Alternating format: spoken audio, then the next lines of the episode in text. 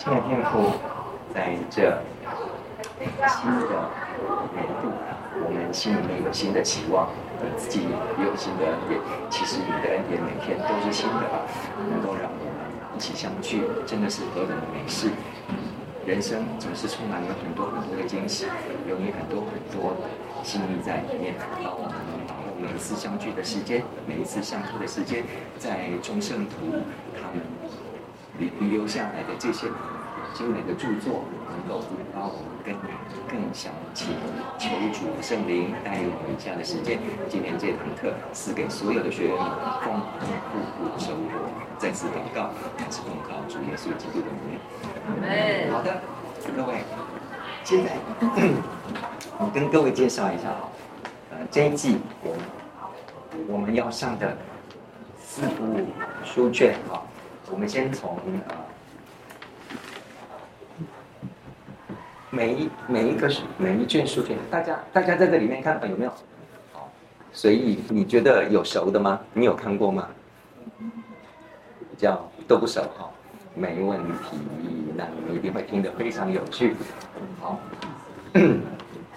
这四这四部书卷哈，作者一样一样来介绍每一本书的时候来介绍。那么它横跨的区域呢，呃，非常的广泛哈。我先来讲一下哈，我们我的安排哈是大概从它的啊，它的它的区域很广泛。但是它的深浅程度，我啦，我自己在揣测各位的大家在吸收书本的深浅程度，我是大概是先从简单的开始，所以我们先从先从第一卷书、第二卷书、第三卷书、第四卷书这样子进入，好不好？所以我我介绍的时候，我先跟各位介绍哈第四第四卷书这个释经学原理哈，大家呃。这个名字非常的绕口哈，那么你有听过释经学的？举一下手好不好？啊，都有听过哈。这个是我们的福音派或者是改革宗的的本门哦，这个是基本功。所以我们不管是在查经啊，不管是在教会，不管是在讲道啊什么的，我们的基本上就是。原原本本用释经学来释经讲道，然后释经听到啊，或者是释经讨论啊，或者什么东西都是绕圣经哈，这个是我们的本门功夫。那么到底真正的释经学原理是怎么样？我们的啊，从 这卷书呢的呃作者 Louis Berkhoff，他是非常呃应该是一百大概一百年前哈，正宗的在呃。那个西敏神学院的这个体系里面的一个执牛耳的教师，所以他写他写的释经学，把释经学应该你要了解的一个如何读圣经，你看它里面写的是啊，principle of biblical interpretation，你怎么去解释圣经？你怎么读圣经？我们基本上不是按照思义解经，怎么去这个圣经到底从？以以往啊，犹太人一直到旧约、新约整个的一个脉络读下来的话，它有一个非常非常严谨的一个解经的过程。那么这个过程呢，就在这本书里面，不厚，但是它里面的分量是非常非常的足。所以这是我花了很多时间，我花了很多心血，我在挑的时候，我在想说，弟兄姐妹真的可以可以可以吸收吗？没有不能吸收的，他写出来的时候就是给一般的学生来来读的。那么学生如果不能吸收的话，那就是老师的问题了。所以各位请放心，我一定很很精简的跟各位把这本书的原理介绍给各位。你上过这两两堂课之后，我相信你的印象里面对于一个正统如何解经的一个。里面的元素一定会了解，所以哈，这这这个部分的话，大家就先有个概念，是经学原理，这是在解经的部分，非常非常的嗯，有它的规律在里面哈。那么再来 第三卷书的话，就是教会历史了啊，这个是我自己觉得几堂呃圣经的几个大项里面，系统神学、圣经神学、教会历史、实践神学等等的释经学这些里面的话，我觉得最有趣、最有趣的是教会历史。那么这本书呢，是所有的，你知道教会历史是随便捞一本下来，那个都是大概都六七千百页的那个部分。里面随便的一个中古史或者是上古史的话，那个话大概出来也差不多都是五六百页哦，所以那个有那么多可以写吗？各位真的有太多太多的我们不知道，有太多太多圣徒的事迹在我们的教会历史里面。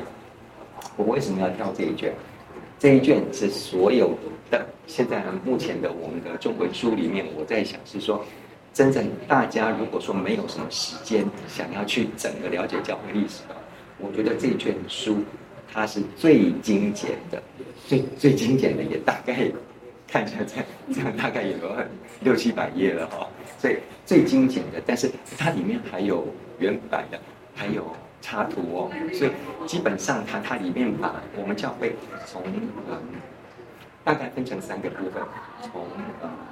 初代教会、中世纪教会，一直到，近代教会啊，包括宗教改革等等的这部分啊，全部这样子列出来的话，里面的发生的事件，里面的经典的一些事情来龙去脉，它都能够有很精简的解释。所以我觉得说这卷书呢，各位你们对教会历史有兴趣的话，可以自己再去详阅这卷书。我把里面的。它精简过后，再精简的把这用三堂课的时间给各位了解整个从初代教会、中世纪教会一直到近代教会整个脉络给大家，大家就对我们的教会历史的这个部分的话，这三堂课之后你就很有很有概念了。好好，再来第二卷书，第二卷书认识现代神学，这一位作者呢？简和培，他不是很有名，但是他呃很早就过世了。他这生呢，我想是说写的这本书呢，应该算是他的代表作。有人的一生哈不长，但是他散发出来的光辉，一一本书里面，应该就已经是非常非常让各位有纪念的。简和培他是一个很很特别的一个一个。算是宣教士，他也是一个牧师，那么特别对韩国的部分的很有很有负担。他写的这卷书呢，基本上大家有听过，我把它归类于大家有听过所谓的护教学、卫道学，甚至在更近，现在我们把它叫做说世界观的这类书。他讲的是什么？他这类书，它的基本上就是。在每一个时代，都会有一些啊，很思想很敏捷，而且对于时代潮流非常非常的关注的基督徒，他们来跟时代对话。所以在古从初代教会里面，就有一些就有一些呃护教士，护教士来跟当时的人在呃，有时候是辩论。有时候是澄清，有时候是介绍信仰，在每一个时代里面都有所谓的这个护教或者是卫道的这种卫保卫的卫卫道的行动。那么现在的呃世叫做比较叫世界观，就是在不同的潮流，特别是这一百多年以来啊，所有的各种思潮里面，怎么去跟基督教一直被攻击，然后如何护卫正统的信仰，然后去跟时代对话。又不要让时代弃绝的这些工作呢，其实都是所谓的世界观。那么认识现代神学，我觉得这本书非常棒的一点是，它的整个立场，它不只是介绍所有现在整个源流过来，你一定听过什么自由派啦，自由派里面又有谁啊？什么柏拉，又有什么巴特，又有什么都一大堆的这些，他全部都把列出来。这些人他的他的说法是什么？向基督徒介绍现代的这些思潮，一直到现在，所以，然后里面呢，更棒的一件事情是他的立场，他批判这些的立场是非常非常的改革中，非常非常的路德非常非常的福音派，所以我觉得他的立场基本上，你看了这本书之后的话，你对于这一些大家耳熟能详有一些的呃，这个这个这个神学家他的立场到底哪里是偏颇的？为什么这个那个自由主义它里面的这个东西会影响这么大？为什么什么去神化这个东西会会对大家这么多影响？什么？他都清清楚楚、非常简要的跟各位写出来，所以我觉得这一卷书你看完了之后，就对整个至少这一百年以来，一直到现在，任何的一个包括偏颇的一些一些言论，或者正统信仰的如何攻防的这件事情，我觉得你都会有很有概念，好不好？所以大概就跟各位介绍一下，接下来我们需要我们准备要进入的三卷书。那么今天一开始呢？我们进入的这个部分是灵修的部分，OK，各位对灵修有兴趣吗？OK，我们这两节呢，我们就进入的灵修的这个部分啊，啊，算是灵修学吧，倒不算是灵修神学。我们从这这呃这位作者他的灵修的著作里面哈，我们一起来领略啊，一起来。进入到说，到底灵修这个东西，对于这些名家啦，给给我们到底有什么启示？哦，有什么启发的地方？我们一起来进入哈。好，嗯我们首先呢，嗯，这一卷书呢，它其实是两两本书的合集。这两本书呢，一个叫做《清晨甘露》，一个叫《静夜亮光》。我们就把它姑且这堂课，我们就。它叫做清晨与静夜的灵修啊，这个这个梗非常的直接吧，你一看就知道是灵修的这个主题哦。那么我我大概了解一下，各位你自己有你自己灵修的进度的，要举个手好吗？OK OK OK 好，那我大概先破题问一下，自由回答哦，各位。灵修是什么？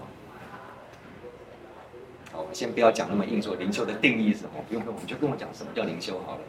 灵修是什么？读神的话语。哦，读神的话语，跟读经有什么不一样？呃，读经比较像查经。哦，读经比较像查经。但灵修的话，比较是自己从那个那个经文当中自己的领受是什么？Yeah，OK，很好。我们助教都帮各位回答，你看多好用啊，对不对？所有都帮你准备好了，就不用继续回答。OK，灵修的这个部分，现代的整个，就你去看一些一些呃专介绍灵修的一些书籍，在灵修学的书籍里面，大概灵修的定义出来统计，以现在的话语来讲，大概有差不多三十五到四十种定义，就告诉你，比如说大概有三十五到四十种讲法的灵修。但是差别不会很远哦。好，那么我们首先呢，来照我自己，照我自己跟各位分享，这不是标准答案，对不对？灵修到底是什么？好，我们从灵修的这个拉丁文哈，去推测出来，拉丁文的原因，原来的的灵修的这个字，它的意思是什么？它是。借由圣灵的力量改变你，借由圣灵的力量改变你，这个叫灵修。改变你的什么？改变你的人生引导，改变你的灵命进程，改变你，让越来越像神。这个大概是灵修的一个。各种定义里面的这个部分，所以借由什么方式呢？这是我们助教在讲的，借由读经，借由跟神亲近、祷告，借由你自己去默想神的话语，借由这些部分都是什么？都是圣灵来慢慢改变你的一个过程，让越来越像神。这个就是灵修的一个目的。那这个是基督徒生命要改变很重要的一件事情。啊，所以。我们借用的，你可以耳熟能详的有，如果讲灵修，灵修的著作的话，各位，我猜每一次在调查，如果说你觉得呃，你印象最深的灵修，呃，最有印象的是哪一本书？就 荒漠甘泉，不让我机反哈，荒漠甘泉。那那葛牧师，那我们上课就上那一本荒漠甘泉比较好，我已经读了好几遍了，不是吗？OK，是，但是我我。跟各位解释一下，为什么我后来考虑了很久。你要知道，灵修的整个源流一直从从古教夫那个东方教父，一直到中世纪，呃，神秘主义，甚至说修道主义等等，一直下来，一直到现在的呃近代的那个清教徒的灵修等等，一直到我们的改革中的灵修，哇，那个进路实在是是。非常非常的呃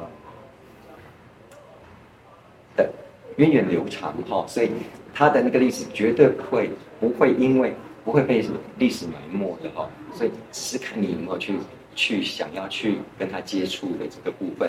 那我知道在我们改教以后，像我们的立场是比较是在读经方面的，所以对于灵修，特别是在路德之后，整个对于天主教。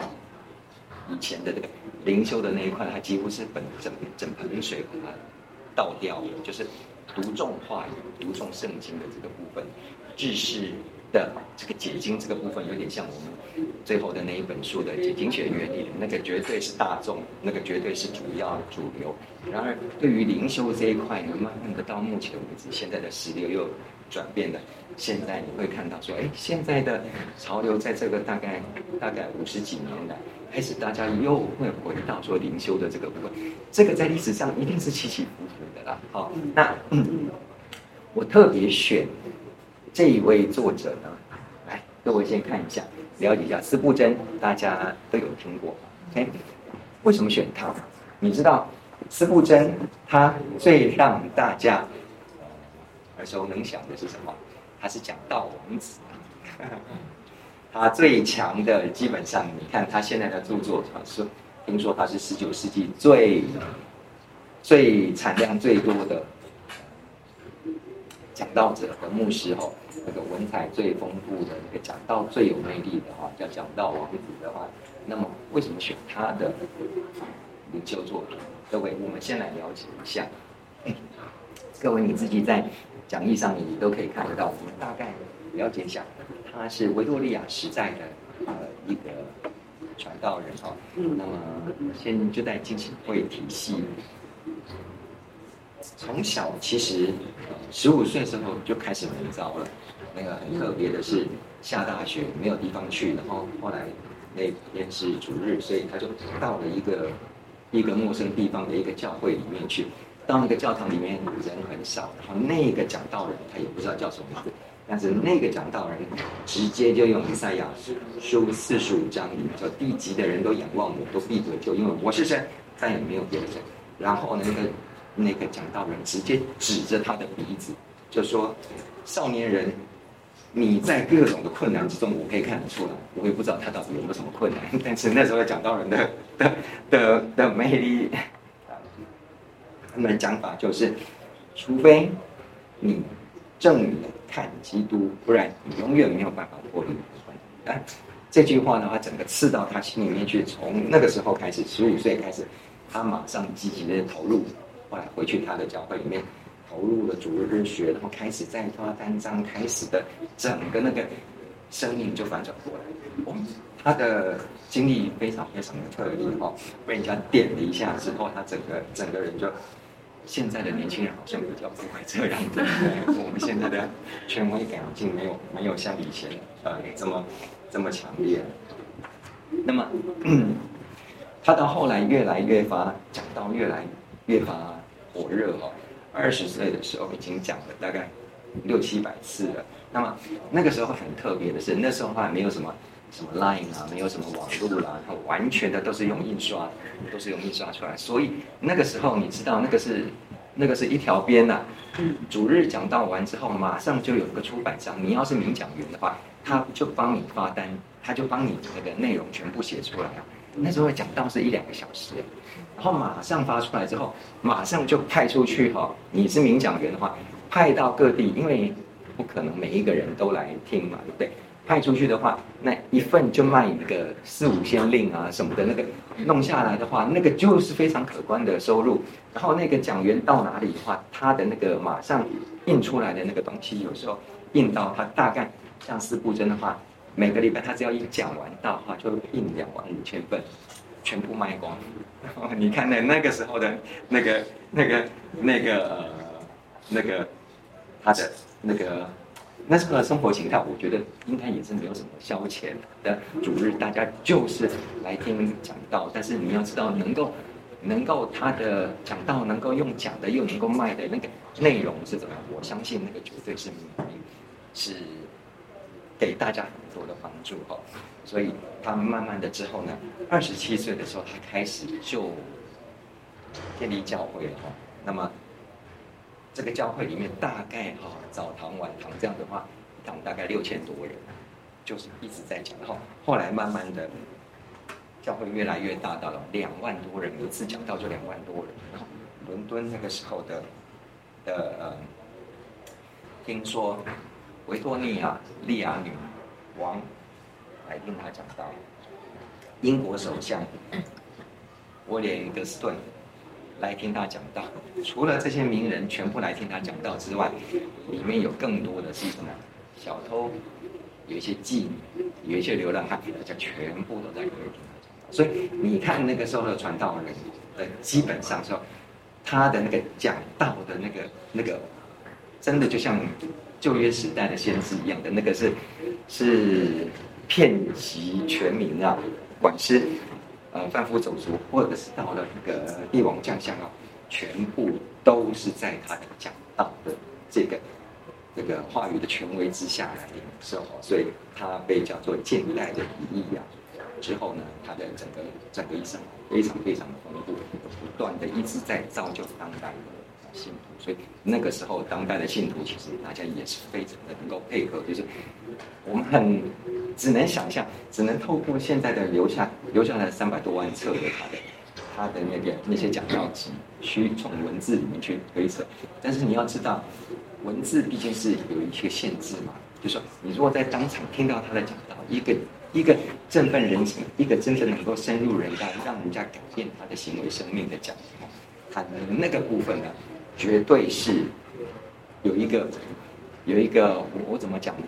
有一个互相一个感动你的灵，加倍的感动我的那个灵的作用，就是你会你会当场被震慑到。那么文字的话是有它的限制。好，那么我现在来讲说为什么要跳它的，它的特色是讲道，但是很让大家比较忽略的一点是，原来他的讲道跟那个时候的传道人一样。他的讲道的背后的那个整个策动的力量，是来自于他的灵修，这一点就是大家比较看不出来的。所以你看他讲道的讲道稿哦，你现在可以看到什么图形讲坛的什么一大堆四部真的讲道稿，现在都有。你甚至现在在网络上哈，哇，现在 AI 很厉害，也能够模拟他的 他的样子在讲道什么的那个，哇，你会看得栩栩如生的那个讲道的那个部分。你看他的讲道的那个部分，你慢慢的感受到说，他讲道里面的一些、一些、一些能够感动你的部分，讲道跟他现在写出来的灵修不太一样的地方，你慢慢等下我们就可以看得出来，讲道是有字有句，讲道是有一个释经讲道的一个本在那边，可是慢慢的到后来的应用那个部分，他能够去。感动人，你听一堂讲道的话，他基本上他应该不会从头到尾，就是一直让你哎呀好感动，好感动，讲这个好感动，讲这个好爱人，讲好好感动的那种东西，不会。他在于他的演那个释经讲道，那个系统神学为底的这个部分，帮你字义解经，帮你那个文解经，帮你背景，帮你那个所有的源流文本的源流解释了之后。中间穿插进去，你会觉得说，哇，这个东西非常非常的感动我的心。为什么？因为他这个神来之笔，他的那个灵感用在你身上的，其实都是从他自己的灵修里面得来。所以，如果一堂讲道的话，它能够把文本的东西非常清楚的解释出来，让你能够知道说，哦，原来神给我这段经文的意思是什么。可是，当这个经文的应用在那个讲道人身上，他自己反刍过后，再把这个圣灵的感动再来跟你分享的时候，我觉得那个感动是双倍的。我觉得那就是一个非常非常棒的一个激动人心的讲道，所以才会让司布真一辈子他自己的讲道，除了文本的这个部分以外，一直都能够感动人心。所以这个部分我会很有兴趣。那么从他的呃，我们接下来就来看司布真他的灵修作品也被收集出来啊。刚才的两个，他的灵修作品到底？跟考门夫人有什么不一样？跟那个那个那个荒漠甘泉有什么不一样？OK，基本上你会看得出来，每一个人真的神给他的领受，在灵修的这个部分的话，每一个传道人，每一个作者，他真的他的他的文笔，他的灵里面的感动，他的情绪，其实都不太一样的地方哦。我们。接下来就来进入到说，好，各位呃，你们可以就着你们的讲义上面哈，我们我们先从 这个部分来哈。我觉得说，你看，你会不会发现，就说任何一个灵修作品哈，哦，我特别提醒一下，就说四部正在他的啊的这两个，就是清晨甘露跟今夜灵修一开始他就写。写的时候，他说：“他说每一个基督徒最重要的一件事，每一天最重要的事情是？你一定要 直接读神的话语，直接读圣经哦。你不能把其他的灵修作品变成你自己的每一天的灵修的主轴。”他说：“如果你是这样子的话，那我那我严重的劝你，我的。”灵修作品你完全都不要读，OK？这个绝对，我的灵修作品绝对不能取代于你自己读神的话。这个部分，我觉得这个是，这个是他传递给大家的一件事情，是说他即使能够写灵修作品，能够写出来，他为了要服侍当代的人，他写这灵修作品的最重要的原因是什么？希望影响各位，嗯，直接去读神的话。所以各位。如果我们每一天自己的灵修，一定要从神的话语开始。那么从神的话语开始，你会发现说，哎，每一每一篇灵修的作品啊，你你会发现是说有一个特征，它都是以神的话语为主。可是它神的话语的内容不会长，对不对？短短的一句就能够有一个灵修出来，那个没有问题。但是你要知道那个短短那一句的话。他不是只有读那一句，他是从这一段里面的整个领受，每一天读一段神的话，每一天读一段神的话。可是你借着圣灵的提醒，跟着借着圣灵的力量，你里面就会有一句话，他就把它挑出来，你写在你的笔记上，或者是你印在你的心板上，这句话就变成你今天的一个一个话语的一个钩子，勾住你，勾住你的心，是是这样出来的哈。所以你看。我们先来讲，那么灵修的这部分，你会发现说，慢慢的你看司布真的东西，你会发现灵修的部分，其实你也可以做一个很好的一个一个灵修的产出者。有几个重点哈，第一个我觉得先归纳一下，大家先有三个观哈。第一个观察，你一定先开始的话，每一定先观察观察经文，好吗？先从一段经文开始。这段经文不见得要长，先从圣经的经文观察的这开始。第二个，这段经文你就来观己，观己。这一段经文观察完之后，你来观己。那么我自己读了这段经，我今天读到大卫被追杀的这段经文，我今天读到诗篇里面大卫在哀嚎的这个部分的话，干我什么事情？关机，你就把你自己放到那个角色。今天上面写大卫在那个什么旷野洞里面的这这样像像什么？神啊，那个什么，他们如饿狼如野兽一样的，牙齿如利剑的这样伤害我什么的话，你把你自己想的说，大卫为什么？因为你已经观察过他的那一段经文，他是他在逃难，他是躲避谁逃难？你扫罗逃难，所以你就把想着就说，那我今天在什么地方逃难？我今天的话，如果为什么大会会这样逃难？当你把你自己关系到里面去的时候，你会发现，其实有很多的细节就出来了。这不是你的工作，这是圣灵的工作。圣灵会借着这个东西，让你更深入那段经文里面。然后第三个，当你关系之后，你就产生关联了。你这关联是什么？关联到你现在的工作。你想到你被那个那个唇齿如刀剑的那个人，你看这不就是我老板的样子吗？这 不就是我那个什么？就是这个东西会到你的生活，跟你产生关联之后怎么办？之后神的话语就会。那大卫是怎么逃出来的？大卫是怎么出来的？你的困境，你的一些东西，你就会在你的灵修里面去关联出来。最重要的是什么？神借着这件事情，请要记得一件事情：灵修是借着圣灵的力量改变，让越来越像神。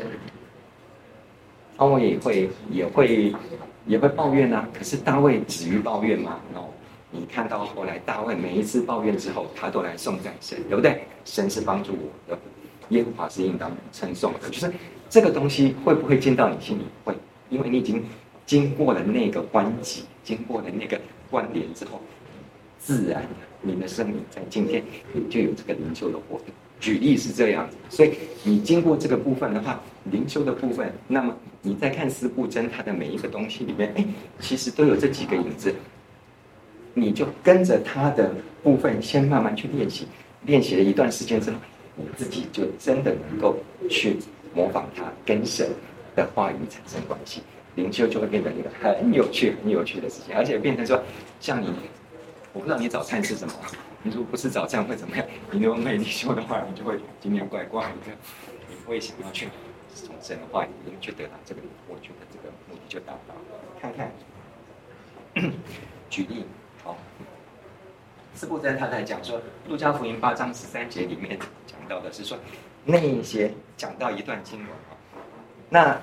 这段经文呢，你是要严谨的解经来历的。他说，那些在磐石上的，就是听到欢喜领受，但心中没有根，后来就枯萎掉了嘛，对不对？你照你照这个部分，如果说文本上来讲的话，明明在讲的是一个天国在不同的人的身上，很可能有些人可以领受，有些人就没有办法领受的这件事情。可是你在灵修的时候，我我太。就不要太拘泥于这个这个文本的解释。我们先观察文本的解释是什么。可是问题，当你进入到经文里面去，你会发现，从初代教会开始，你就会发现有一些初代教会的教父，他们慢慢就会在文本之外发现了很多深层次的东西。那这个呢，在后来在文艺解经等等的这个部分的的对垒啊，我们先不要讲这个部分，我们就先讲。灵修很特别的一点，你自己跟神灵修，我不鼓励大家在在你要分享经文或带查经的时候讲太多的这个自己灵修的这个部分，因为这个就有点让大家在我们特别在我们这个文化里面会觉得说，你这是乱解经吧？你这是肆意解经嘛？这你是这个怎么会是这样解？但是请千万不要因为这个东西而忽略了灵修的重要。灵修，神会你自己跟他在一起，他最重要这一段，同样这段话，神圣灵会透过这段话跟你在讲话。你看看司布真啊，上台的话四平八稳的解经的这个部分没问题，可是问题说他在私底下灵修这个东西的话，你看他的解经就跟那个文本解经是不太一样的。我们在讲说这段经文好了，儒家福音八章十三节里面里面讲到说，那在磐石上就是听到。欢喜忍受，心中没有根号这句话，然后他上下文他大概看完了之后，他把这句这句话拿出来。各位，当你听到这句话的话，那你心里觉得是怎么样呢？OK，是啊，哦，就是在讲说每个人领受不一样啊。你看看，我们来看一下讲义上面的话，他的整个一个自己写出来的一个灵修短文，哦，他自己在跟他自己讲，他说：“我的心啊，今天早上。”我要用这一句经的亮光检查一下，他开始来关起，知道吗？他已经开始从这段经文里面去关起，然后观起的时候，我在觉得说，各位还有一个灵修时候，你放活泼一点，把你的把你的经文，我不知道你的个性是怎么样，尽量图像化，你自己可以去想象你的图像化，想象一下你的想象力，好，你想着一颗种子。这颗种子呢，撒在一个土上，然后上面的只有薄薄的一层肥料而已，只有薄薄的一层，下面全部都是石头。所以，当这个种子发芽的时候，慢慢的，我那颗种，我如果是那颗种子的话，我怎么活？如果你有种过种子的话，你大概就知道这个上面就是薄薄的一层沙土，然后你那颗种子放在，你就是等它死吗？所以他很努力的。我很努力的想要向下扎根，可是问题说下面没有土，只有石头，然后慢慢的就枯萎了。然后往上呢，我也结不出果子来。慢慢的，你慢慢的关起之后，你会发现说，哎，那么我现在跟我生命有什么关系？我现在我每一天开心吗？我工作开心，我跟我家人相处开心，我跟我朋友开心吗？我自己独处的时候开心吗。为什么这样枯枯竭竭，就是这样的干干的，好像是不是就像那个种子？OK，这个是不是就是这个不是我在讲的？你看一下你的讲义好不好？这是四不真写的，四不真就把他自己的这个东西关起了之后呢，跟你讲，我的爱心在是不是已经扎根了？我的心是不是已经培养好了？那我不要做一个长得好看而且迅速又不能。长大的蓖麻，蓖麻，你看，他把种子的这个图像慢慢的会关起了之后，然后慢慢的让他生命产生关怀的时候，他又遇到另外一个图像，他的另外一个图像是什么？哎，也是跟种子有关的，就是约拿的那个蓖麻树。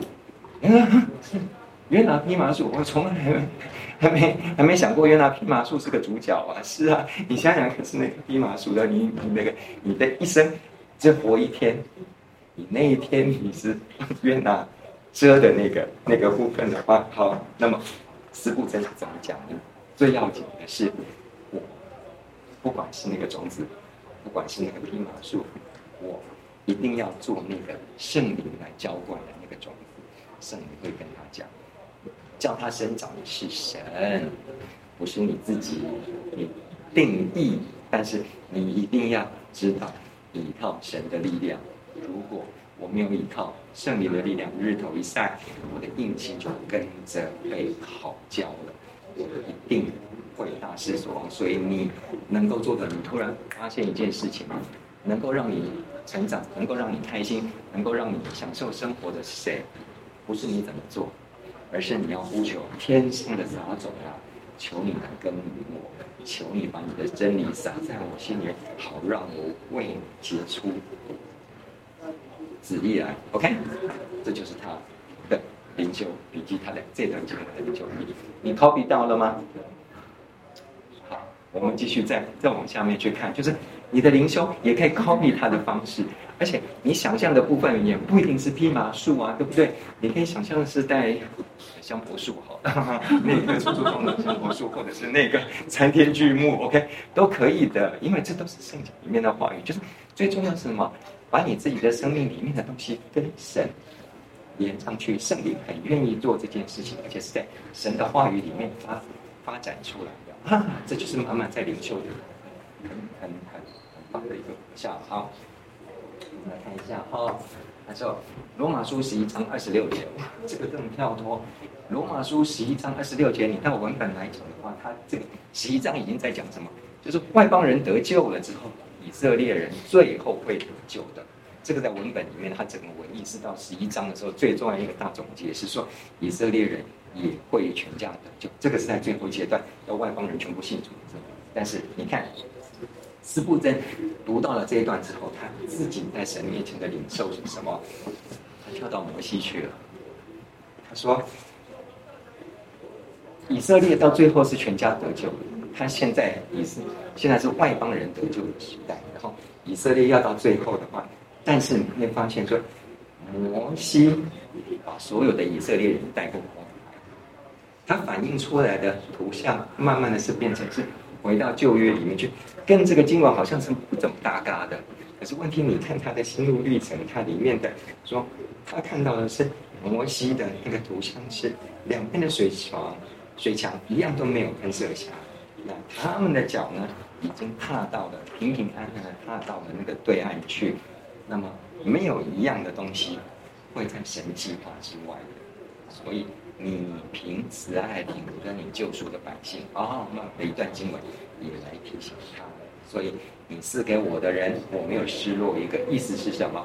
连以色列人到最后都会得救。那那我们这些外邦人，我们这些半路入教的，我们会被失落吗？不会，因为神的应许，我们一定会被拣选的族类，必在他的宝座前聚集。所以，只要是神所选的、神所属的、圣灵所召的，凡信耶稣。都一定能够平安的度过红海。各位，他的图像，把他这一段的领受，不夸张吧？到了摩西，非常有画面的，把人领到那边去，一个也不失落，带到那边去，就像我们在主的保守里面，我们到连以色列人都会得救，我们一定是会得救，要好好的持守你的救恩，然后。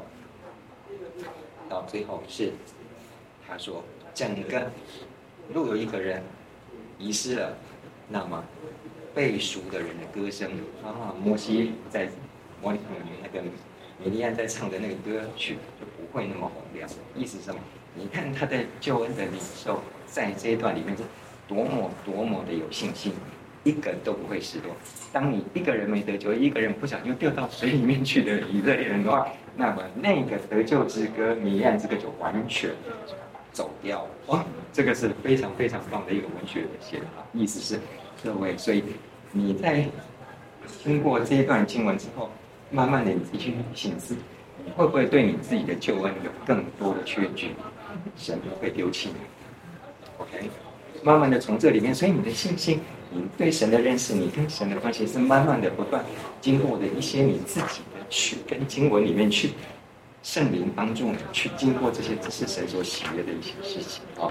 那么师父在这慢慢的做这一个领头羊，一篇一篇的在这边，我们看这些灵修作品的时候，慢慢的去学他们的这些跟神亲近的方法，我觉得这些是帮助我们生命成长很大的一件事情啊。你看哦，这一段也是我们蛮喜欢的一段经。撒母耳记下五章二十四节，大卫他去打跟非利士人征战的时候，然后每一次的打法都不一样。然后上去的时候，神在他旁边就一直帮助他打。好，那么这一次呢，神跟他讲，他说：“你不要再往上面去打，你要绕到他们后面去。”后面一个桑树里，然后我觉得这段很甜蜜的一件事是，你听见桑树上面有脚步的声音，就要急速往前去。你先在桑树后面等，你听到桑树，你知道各位有养过蚕宝宝吧？桑树是桑树长得很高吗？不会吧？你都可以摘得到它。你想想看，那个神跟你亲密，神要带你去打仗的那种亲近程度有多亲？你是可以站在这里听到桑树上面有脚步声，天使的脚步声的，去，你跟着天使这样去，你不赢才怪，什么都不用带，跟着他去，去去赢就好了，就是这个意思。所以在这，然后他写了这这段经文之后呢，嗯，他自己的另外有一篇讲道，哇，我觉得你现在也可以听得到是。桑树上的脚步，还有另外一个讲道的方式来把这一篇，把这一篇整个讲出来做他的讲道。我觉得那个是也是非常非常非常特别的的的的一个领袖啊。所以同样的经文，对你自己的灵修非常有帮助，你也可以把它整理成一篇铿锵有力的讲道，来对其他人有帮助。场合不一样，但是一定是先从你自己的领受开始。所以，他这这这部分呢，他的领受是什么？啊，领受是祷告。你必须在祷告里面听神的声音，他的会带你。你在祷告里面有没有听到桑树上面的脚步声？你要注意去听。当你的祷告听到那个脚步声的时候，你就出发去，不用担心，出去吧，神会与你同在，这就是你最快乐的时候。听听到桑树的脚步声，圣灵一定会帮助你把帆扬起来。所以后面的画面，他跳到是一艘船就这样子。出去了，然后你知道吗？有时候有一些经文，慢慢的，当你领受到这个这个图像，或者领受到这段经文之后，你突然好像出去的时候，你的耳朵会敏感很多，你会特别去听旁边树叶的声音。你在上班的时候，你出去的话，你会听到说：“哎，旁边树叶上面有声音。”神与我同在耶，你知道那个跟你的生活连接有多大吗？这个就是灵修很棒的一个小事。当你听到的今天的听到的某些东西，然后在你的生活里面突然就会有一些应验的时候，包括连一阵风，或者是包括连一一呃那个那个树上的风吹过的声音的话，都会让你说跟神同在的那种感觉更亲密。我觉得这个就是一个很有效的灵修。你的生命每一天都有不同的时候，在生命里面的每一个角落，或者是每一个呼吸，每一个角落都跟神有连接。我觉得那个就是让你的生生活慢慢跟神一个很有效的一个力量。OK，弥迦书里面二章十节里面讲是，他这段经文本身的意思是这样，是在提醒这审判那些假先知，但是。读完了之后，司布真这边啊，他取的这段这段经文，我们你们起来去吧。啊，你看他的领受是什么？我觉得大家的那个感受力可以多放开一点哦。他讲的讲的是什么？你们起来去吧。慢慢看他的，他领受的，他写的是死亡。无惧于死亡。你们今天置于死地，你们面临的某人，他在面临生命的困境、预备死亡的时候，鼓励他：你们起来去吧，不要担心，不要害怕。哇，这是非常积极的。连我们我们做牧师的，有时候在临终的时候都不敢讲的这么这么大胆，知道吗？因为 家属们已经哭到稀里哗啦的。起来，不用担心。死亡是 什么？什么是个好处什么的？你你看看司布真他怎么写的哈？人家是名讲员，然后人家有那个名气累积，而且现在人家已经安息了哈，所以有他的有他的那个那个利基存在。有一条河叫做死，神叫我们过去，应许与我们同在。重点是什么？你不怕死的原因是什么？因为神已经在你死前应许与你同在。不要怕死，死没有什么好怕。他在里面讲了好多死没有什么好怕，而且把那个天堂的荣美的那种喜乐的话鼓励到你身上。我觉得这是一个很大胆的一篇一篇灵修。那这个东西我也不确定他是不是能会在安息礼拜讲出来，但我相信，如果神给他够大的。勇气的话，安息礼拜讲出来，我觉得那个是那个安息礼拜不会有死亡的的气息，而是一个充满、充满喜的、充满盼望的信息。我觉得这个对于我们平常人来讲的话，你比较少想到死亡这件事情。可是你看他的这点这个部分的话，死亡其实是一个很大信心的交托。基督徒真的。不会害怕死亡，你越来越为面对死亡这件事情，先有几次的慢慢的去正视它，看着死亡这件事情，你看到死亡背后的那个荣美，那个神与你同在的那件事情的话，你已经做好准备了。所以基督徒真的是不怕死的，而且基督徒是仰望什么？天上的福乐，与神同在的那个福乐，是超越死亡的。所以从这段经文你们起去吧，你会发现哦，他们跳脱的从这边的，基本上是能够到那个有根有基最后去的一个地方。那不是一些我们都在想望的事情吗？那不是一件我们信仰里面非常冲突的一件事情吗？我一一生在预备什么？其实是预备好见主面，对不对？欢喜见主面呢？OK，希望我们周围的人也能够受我们的影响，慢慢一起做好朝见主面这件事情。你的生活反而会变得非常非常积极。我不会每天坐在这边朝见主面，怎么啊？又没死哦。说朝见主面，我很积极的基督徒。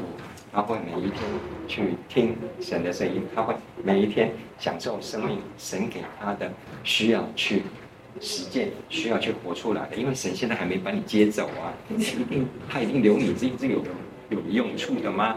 你好好去享受你的生命，好好的去尽力去活出基督徒该有的一个行神旨意的人呢、我觉得这是一个非常积极的人生观啊。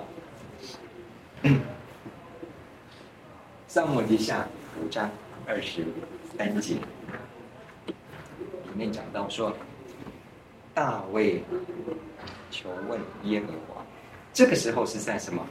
大卫他在跟，你知道各位有没有参加过战争呢？我看大概没有吧。战争其实是非常非常紧张、非常残酷的一件事情。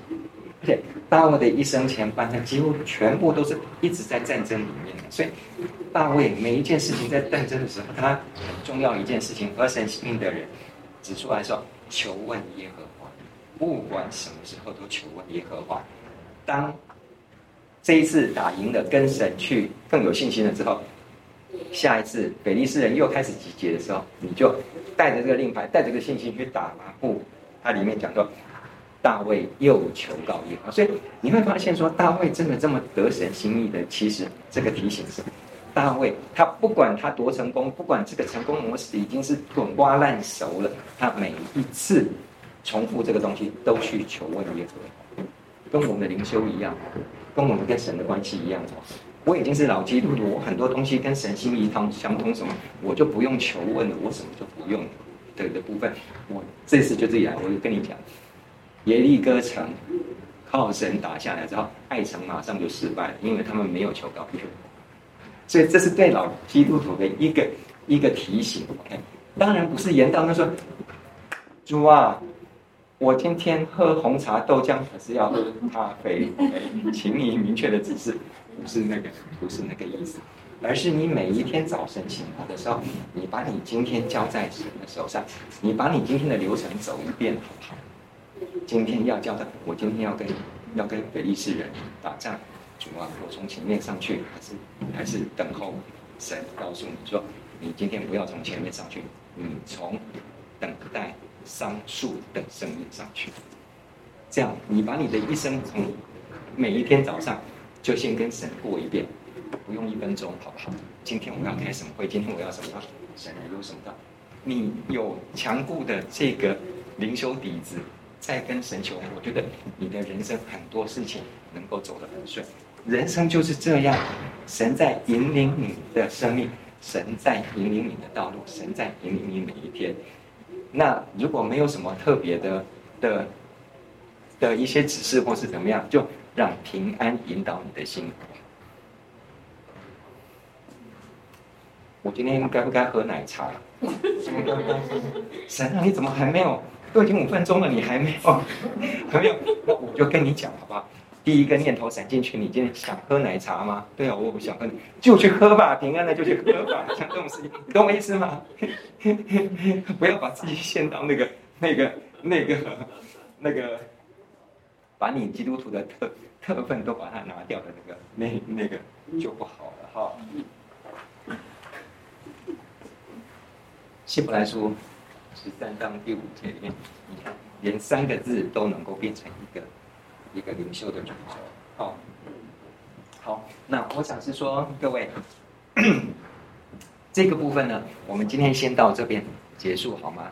我们时间现在目前到这边，我们下下一节呢，我们再再多一点的，我会可能会有再补充多一点的里面的那个灵修的这部分的有一些有一些其他圣徒的里面提供出来的这个部分一些灵修的理论啊什么的，这个再跟各位分享。但是方法真的灵修真的真的真的，你会觉得很难吗？会吧？先观察，一定是以经文为主，然后再来观记。图像式的一些想象会帮助你很多，最后再来关联，跟你的生活慢慢产生关联。我觉得这就是一个非常美的一个灵修。每天的灵修的时间也许不需要花很多，但是一定要有，慢慢的就会就像刷牙吧，好不好？叫小朋友都是不刷，你就会很很不舒服，那就对了。OK，我们一起祷告，亲爱天父。帮助我们每天跟你的关系更亲近。我们在世的日子，你都已经细数。每一个人在世的日子不一样，但是我们同样幸福的是，每一天都能够与你同在。求你的圣灵动工，让我们借由灵修、借由读经、借由生活中所有的大小琐事，跟你的关系更亲近，生命更丰富。求圣灵引领。再次祷告，我是奉靠主耶稣基督的名。阿门。